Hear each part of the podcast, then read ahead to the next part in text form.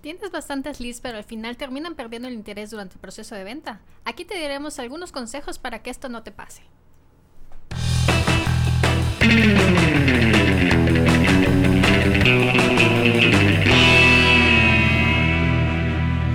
Internet. Buenos días, buenas tardes, buenas noches. Disculpen que tenga mucha emoción en este saludo, pero pues es la primera vez que voy a dirigir este podcast. Otra vez nuestro líder supremo pues no está presente con nosotros, entonces nos toca llevar la batuta de, este tema, que por cierto es un tema muy interesante. Para ello aquí tenemos a, este, dos compañeras que son expertos en captación y retención de leads, que tengo aquí a mi derecha a, Diana, es la manager de la agencia. Hola Aloha.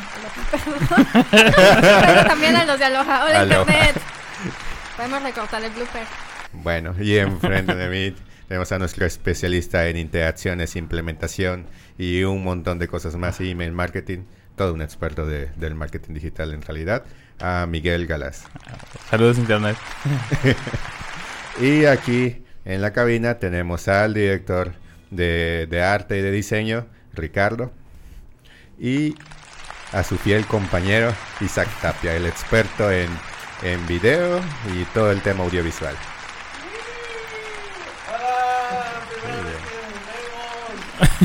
Muy bien. Al fin, ya.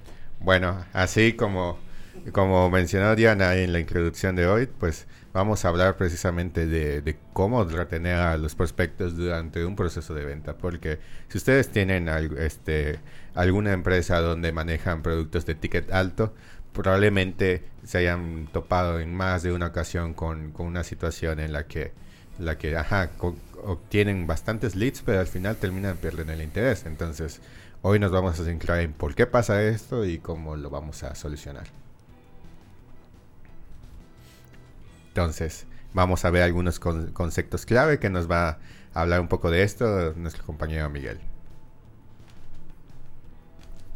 Ah, claro, ¿no? Pues para entender esta, esta temática, primero tenemos que conocer a un lead. Si ya trabajan con una estrategia de marketing digital, por más de, compleja que sea, ya deben saber que un lead es una persona interesada en su producto, es una representación de aquel cliente que nosotros deseamos para nuestra marca, ¿no? Y se ha puesto en contacto con nosotros de cualquier forma, a través de un formulario, a través de una llamada telefónica, eh, mediante redes sociales, etcétera, ¿no? Ya tiene un nombre, un apellido y medios de contacto para ello. Y también necesitamos saber que es un embudo de ventas. Y pues es un esquema en el cual podemos categorizar el nivel de interés del lead por un producto. Y se clasifica por etapas. Esas etapas ustedes las definen de acuerdo a su proceso de ventas y pues es, la verdad es muy variable, aunque a veces eh, pueden compartirse con otras.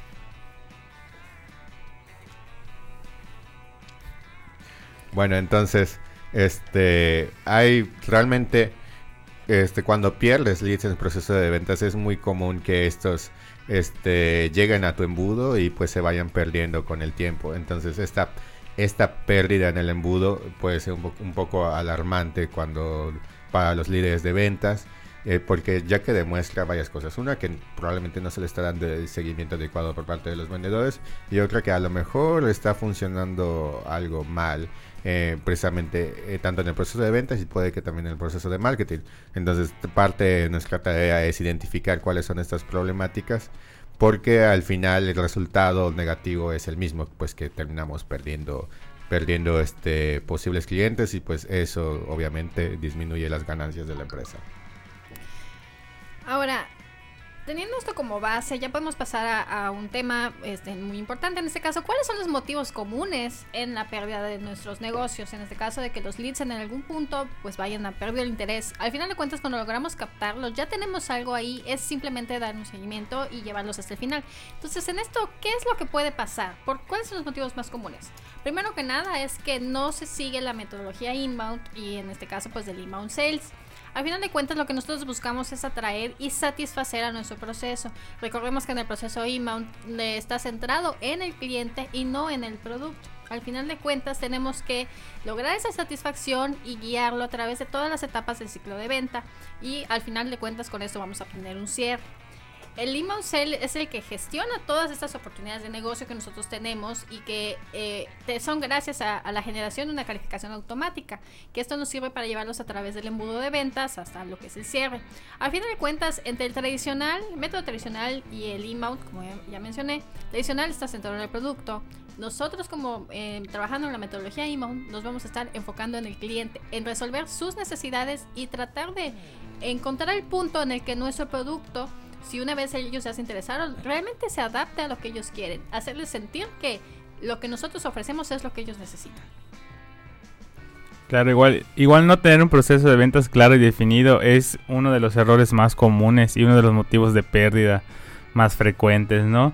Eh, pues los procesos de compra han experimentado cambios que han complejizado esta adquisición. Ya no es simplemente de voy a la tienda, compro y ya estuvo. O por ejemplo veo algo en un catálogo, lo pido y ya está. Sino que ahora el cliente pues eh, tiene medios para poder prepararse antes, ¿no? Con este conocido Zero, Zero Moment of Truth, en el cual pues el lead antes de ir directamente a adquirir el producto realiza investigación, ¿no? O sea, entra en internet, le pregunta a sus conocidos si han si han consumido ese producto, ¿no? Para saber si le beneficia o no. Y por eso definir el proceso de ventas en etapas, con niveles o pasos específicos, permite a la fuerza de ventas de tu marca abordar los prospectos de manera óptima y oportuna de acuerdo en el punto en el que están. No es lo mismo un cliente que llega y llega con la necesidad muy básica de, no, pues imaginemos, ¿no? De necesito un auto y no sabe ni qué, ni qué tipo de auto requiere o etcétera, ¿no? A un cliente que ya es un poquito más perfilado, que digan, no, pues necesito una camioneta con tales especificaciones, ¿no? ¿Cuáles tienes? Y ese es otro tipo de abordaje que se realiza con la persona, ¿no? Igual, otro de los errores más comunes son los leads con poco fit, es decir, con poco encaje con nuestra marca. la palabra fit viene de la palabra encajar y en inglés y pues prácticamente son aquellos leads que pues de plano no, no, no son compatibles con nuestra marca. Eh, ya sea por temas de presupuesto, porque sus intereses al final son diferentes a los que inicialmente pensaron, etcétera, ¿no? Eh, eso se debe a una carencia igual de datos del lead. A veces el, el, el equipo de ventas se centra tanto en estos leads que luego pasa de que los dejan a una, una, parte importante del proceso, ¿no? A lo mejor en la parte de negociación el lead simplemente se va porque pues dice, no, pues al final el producto no me interesa, ¿no? Y esto pasa porque no tenemos tantos datos sobre su comportamiento con nuestra marca retomando esta parte que mencionas sobre la data, este es otro de los temas. Al final de cuentas, toda la información que nosotros podamos obtener sobre el lead, qué es lo que hace y cómo nos encuentra, al final de cuentas nos da tema de conversación, tema de abordaje con ellos para poder eh, enfocarnos mejor a cuáles son sus necesidades, a descubrir cuáles son sus necesidades reales, ¿no? En este caso, eh, cuando el cliente, nosotros no tenemos una data específica sobre el cliente, esto puede traducirse en tasas de conversión muy bajas. Al final de cuentas, esto hace que los usuarios empiecen con nosotros, en algún punto se desvíen porque pues no estamos satisfaciendo sus necesidades y los perdamos. Para evitar esto, eh, lo ideal es tener un CRM, como es el caso de Hotspot, que es el que nosotros manejamos y eh, del cual estamos total y absolutamente enamorados. ¿no? Eh, Hotspot nos permite conocer desde que un lead se vuelve un link y entra con nosotros, ¿por dónde entró? ¿Qué páginas visitó? ¿Qué fue lo que le interesó? ¿Cuáles de nuestros formularios llenó? Tenemos al alcance toda la información que, de lo que él hace en Internet. Eh, relacionado a nuestro sitio web o a nuestros productos y esta información es sumamente valiosa porque nos permite conocer un poco más sobre, sobre cuáles son sus intereses y poder eh, em, ofrecerle mejor nuestros servicios o productos. Bueno, complementando un poco todo lo que dijeron Miguel y, Diana, realmente esta parte es muy importante que todo este proceso de ventas esté muy claro precisamente para el equipo de ventas, porque muchas veces pasa que el equipo de marketing tiene todo esto claro, pero al final quienes quienes tratan directamente con los prospectos son los asesores de venta. Entonces, si ellos no este no tienen bien en claro, por ejemplo, los varios personas o la información de, lead o precisamente digamos toda la metodología toda la metodología inbound y la parte de inbound 6 si no tienen nada de esto claro pues al final va a haber una deficiencia ahí en sus este en cómo abordan al lead y obviamente si, si no está bien definido digamos, este, el manual de ventas también. Pues obviamente algunos vendedores van a usar un método y otros vendedores van a usar otro método y al final esto se traduce en que cada usuario va a tener una experiencia totalmente distinta con, con la marca. Otro punto importante aquí sería la comunicación eficiente. Esta comunicación puede darse entre nuestro propio equipo, que eh, por ejemplo eh, los vendedores no estén brindando bien información porque dentro de la empresa hay un, cuello de botella donde eh, los mismos vendedores no tienen claro qué es lo que están vendiendo ni cómo lo van a ofrecer. Y esto pues al final de cuentas el lead se da cuenta, lo percibe y pues se genera cierta desconfianza y pues pérdida de interés. Otro punto sería que durante el proceso pues nosotros tenemos que ofrecer contenido de valor. Esto como empresa eh, es el apoyar el trabajo que está haciendo el vendedor con las herramientas. Una cosa es la comunicación que tiene con el vendedor y otra es la comunicación con la que tiene eh, con la imagen y con la de la empresa en general. Entonces esta imagen la, podemos apoyar ofreciendo contenido de valor que se le va a ir proporcionando al lead para que avance en el embudo.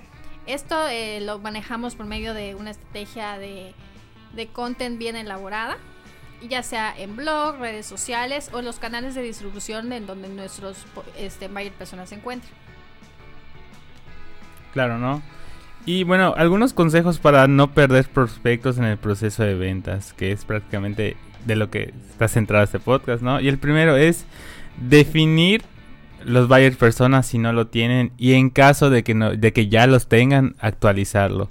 Eh, un punto clave para retener a los leads y enfocar sus esfuerzos a, los usuarios con mayor marca, con mayor fit, es precisamente esto, tener una, unos buyer persona actualizados en la medida de lo posible. Y nos, referimos a actualizados a lo mejor en un periodo, a lo mejor lo más pronto sería en un marco de tres meses ir actualizarlo de acuerdo a los leads que vayan llegando durante ese marco de tiempo. Y creo que como máximo tiempo un año les recomendamos. Porque si dejan pasar mucho tiempo, la verdad las tendencias del mercado son muy cambiantes, no hay nada fijo, ya no hay nada fijo y por eso es importante estar constantemente en esta exploración o análisis de las de los leads que llegan, ¿no? Para una buena estrategia inbound es, es completamente necesario tener uno de preferencia más de uno más de un buyer persona, ¿no? Porque no tenemos, usualmente, al menos empresas muy especializadas, a lo mejor sí tienen uno o dos, pero empresas un poco más eh, general, generalistas, por ejemplo, estas, tiendas de retail tienen más de un buyer persona y es importante definirlos, ¿no? Recuerda que están compuestos por datos reales y suposiciones bien fundamentadas. Datos reales, por ejemplo, eh, datos demográficos de edad, eh, género, eh, hasta el lugar donde viven, ¿no? En la medida de lo posible. Y suposiciones es, por ejemplo, no, a lo mejor mi cliente ideal es un estudiante universitario de entre 18 a 22 años que quiere eh, un producto, por ejemplo, hablando de una tienda de electrónica, que necesita una computadora para poder realizar sus tareas, ¿no? Ese es un buyer persona. Y estamos ahí, estamos suponiendo la edad. Ahí estamos suponiendo la necesidad, ¿no? Por así decirlo, ¿no? A lo mejor el dato duro, el dato real es el rango de edad, que es el que tenemos, y el dato supuesto es la necesidad que tiene, ¿no? Pero siempre apegada a nuestra marca y a nuestro producto. Incluir a varios miembros del equipo de su, en su creación, eso es importante. No, nos ha pasado, hemos tenido casos donde el equipo de marketing crea esta, este buyer persona, pero el equipo de ventas tiene otros datos, ¿no? Como diría célebre personaje de la política, tiene otros datos, ¿no? Y esos otros datos a lo mejor pues eh, son los rangos de edad, el poder adquisitivo, etcétera, ¿no? Y por eso es importante juntarlos, no, no obligatoriamente a marketing y ventas, pero sí unificar a todos aquellos actores o participantes que nos puedan brindar información sobre nuestras varias personas.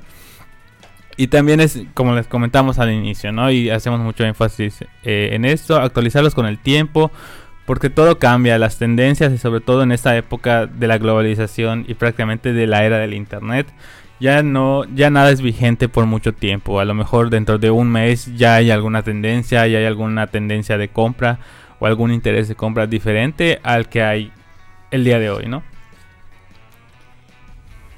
Bueno, ah, perdón. no, de hecho, complementando la información anterior, aquí tenemos un buyer persona de que usualmente usamos con unos clientes, en este caso son inmobiliarios y prácticamente así es como nosotros definimos. Bueno, sí, de hecho es una plantilla general, o sea, realmente hay muchas cosas que afinar ahí, pero sí, es, en este caso es un ejemplo de inmobiliario, que al final de cuentas eh, no deja de ser una plantilla, obviamente esto este, se aterriza con cada uno de, los clientes porque no, no, son los mismos, vaya persona para cada uno. Hay, eh, como mencionó Miguel, hay, este, hay que definirlo con varios miembros del equipo y pues con datos reales, su posición es bien fundamentada, entonces es, es adaptable. Y pues obviamente aquí también faltan alguna, algunos identificadores, objetivos, mensajes de marketing, mensajes de ventas, varias cosas. Es nada más para ejemplificar. ¿no? Bueno, otro consejo que me parece bastante interesante es analizar la data de nuestros leads. Aquí cabe mencionar que al analizar la data me refiero a que hay que reconocer el factor humano aquí. Al final de cuentas, sí hay que analizar los números, pero los leads que entran, estos contactos, son más que solo números. Eh, son personas reales que tienen eh, problemas reales que esperan satisfacer con nuestros productos. Entonces es primordial que en, nuestro trato y en los contactos que tengamos con ellos se sienta esta, esta naturalidad, este deseo de satisfacer sus necesidades y de ayudarlos a encontrar pues la solución a su problema. En este caso, pues podemos hacerlo por, con una estrategia de ventas eh, bien fundamentada, pensada en ellos y eh, obviamente que esté enfocada en lo que es inbound sales. Para esto podemos hacer, como ya mencioné, revisar las interacciones que han tenido eh, los leads eh, con ayuda de nuestro CRM para ver cuál es su interés en nuestra marca y ahondar un poquito más eh, al momento de las llamadas, contactos o mensajes que nosotros podamos intercambiar con ellos. Esto lo podemos complementar creando propiedades personalizadas que nos permitan tener estos datos que solo nosotros podemos obtener, porque al final de cuentas un formulario es bastante limitado. Eh, conseguimos eh, una información muy concreta que necesitamos para contactarlos y de ahí el trabajo ya es del departamento de ventas y de es investigar, conocer.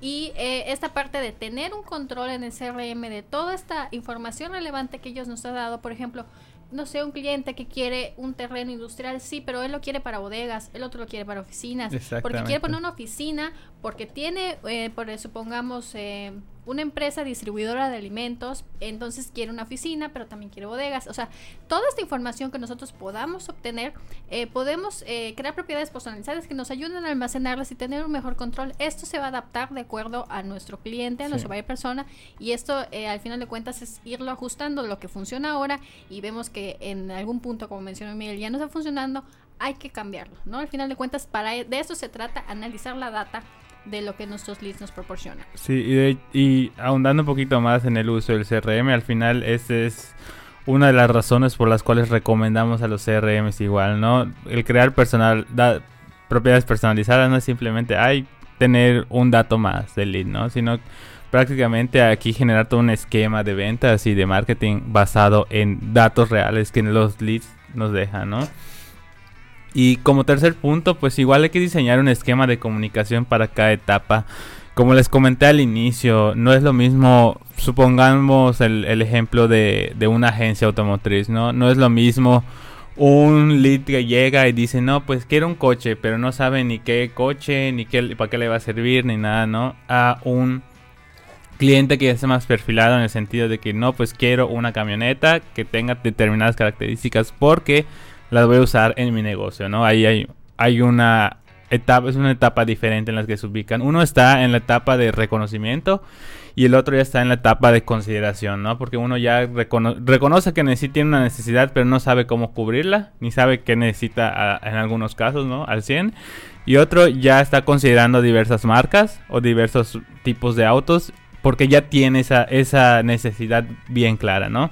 Y por eso es importante esquematizar bien la comunicación. No toda la comunicación con tu leads debe ser igual siempre. Eso es un hecho, ¿no? No le vas a decir a don Pedro lo mismo que le dijiste a doña Mari y cuando los dos están en, puntos diferentes. Por eso es importante esquematizar información de valor para cada etapa del embudo. Embudo, eh, sugerencias, ¿no? En la etapa de atracción, los de primer contacto, y regresando al ejemplo que dimos, ¿no? Pues información general de, de tu producto o productos o servicios.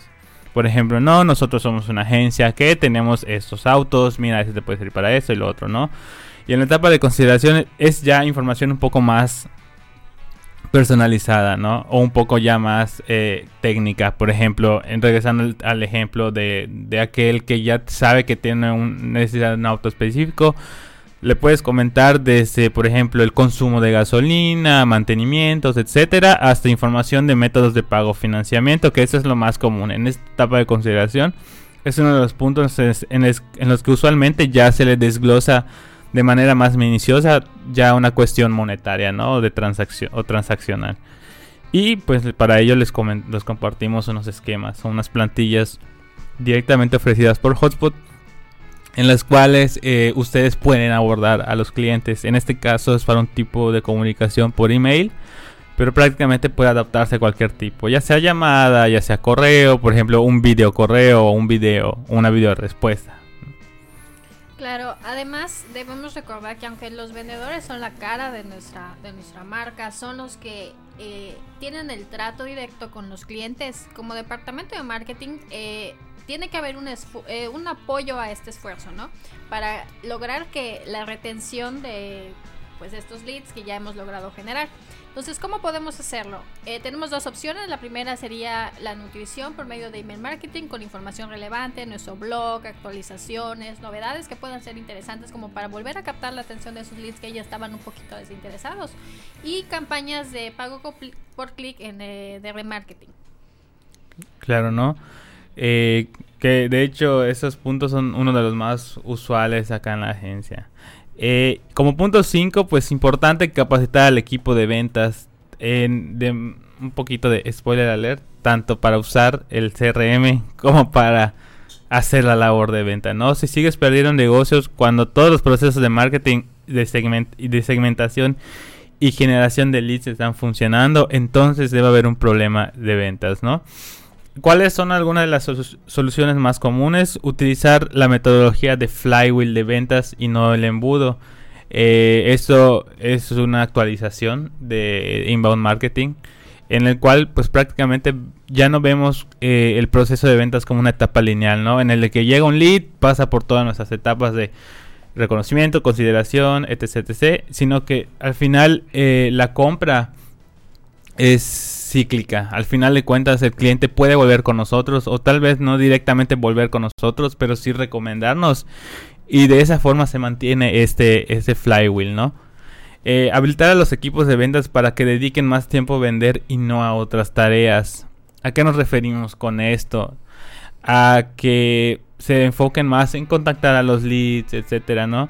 Eh, y que sepan que tengan el apoyo del departamento de marketing para generar contenido, por ejemplo, generar contenidos de ventas.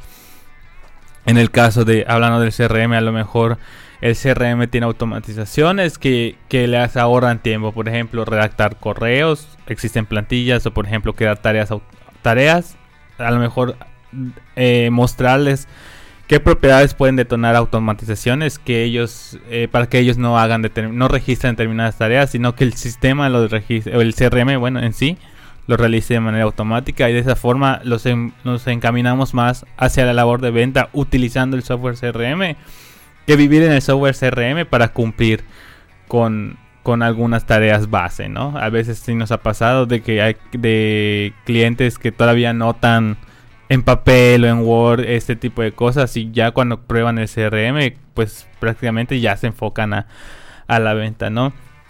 Igual es importante alinear a tus asesores para que entiendan las necesidades y los problemas del comprador. Igual pasa mucho aquellos que vienen de una metodología tradicional, ¿no? No queremos decir que es mala o que la metodología tradicional eh, ya está en desuso, pero en cosas muy complejas, porque como por ejemplo las inmobiliarias, eh, nosotros los capacitamos habilitamos para que puedan ver más un poquito más allá del simplemente comprar un terreno, ¿no? Sino prácticamente enamorar al cliente o entender también al cliente para que nos para que ellos puedan realmente ofrecerles una, una verdadera solución a sus problemas con el producto que ellos están eh, promoviendo, ¿no? Y también es importante, perdón, transformar a tu equipo de ventas con capacitaciones constantes, ¿no? De hecho, hay, diversos lugares en los cuales pueden aprender sobre ventas. Nosotros, como siempre, recomendamos Hotspot Academy porque ahí, de hecho, hay toda una serie de cursos de capacitación de ventas eh, que están totalmente gratuitos, pues para que su equipo de ventas conozca más y aprenda y sobre la, malla, sobre la marcha vaya actualizando sus, sus procesos. Bueno, para complementar todo lo que dijo Miguel, en pantalla deberían de estar viendo el flywheel de ventas, que de hecho todo esto que, mencionó es parte de la metodología inbound de Inbound 6 y del modelo de, ventas sin fricción de, Hotspot. Eh, justamente eh, aquí vemos que es una rueda y no de forma lineal, porque precisamente se cada etapa se apoya del anterior para que se pueda mover y que siga avanzando.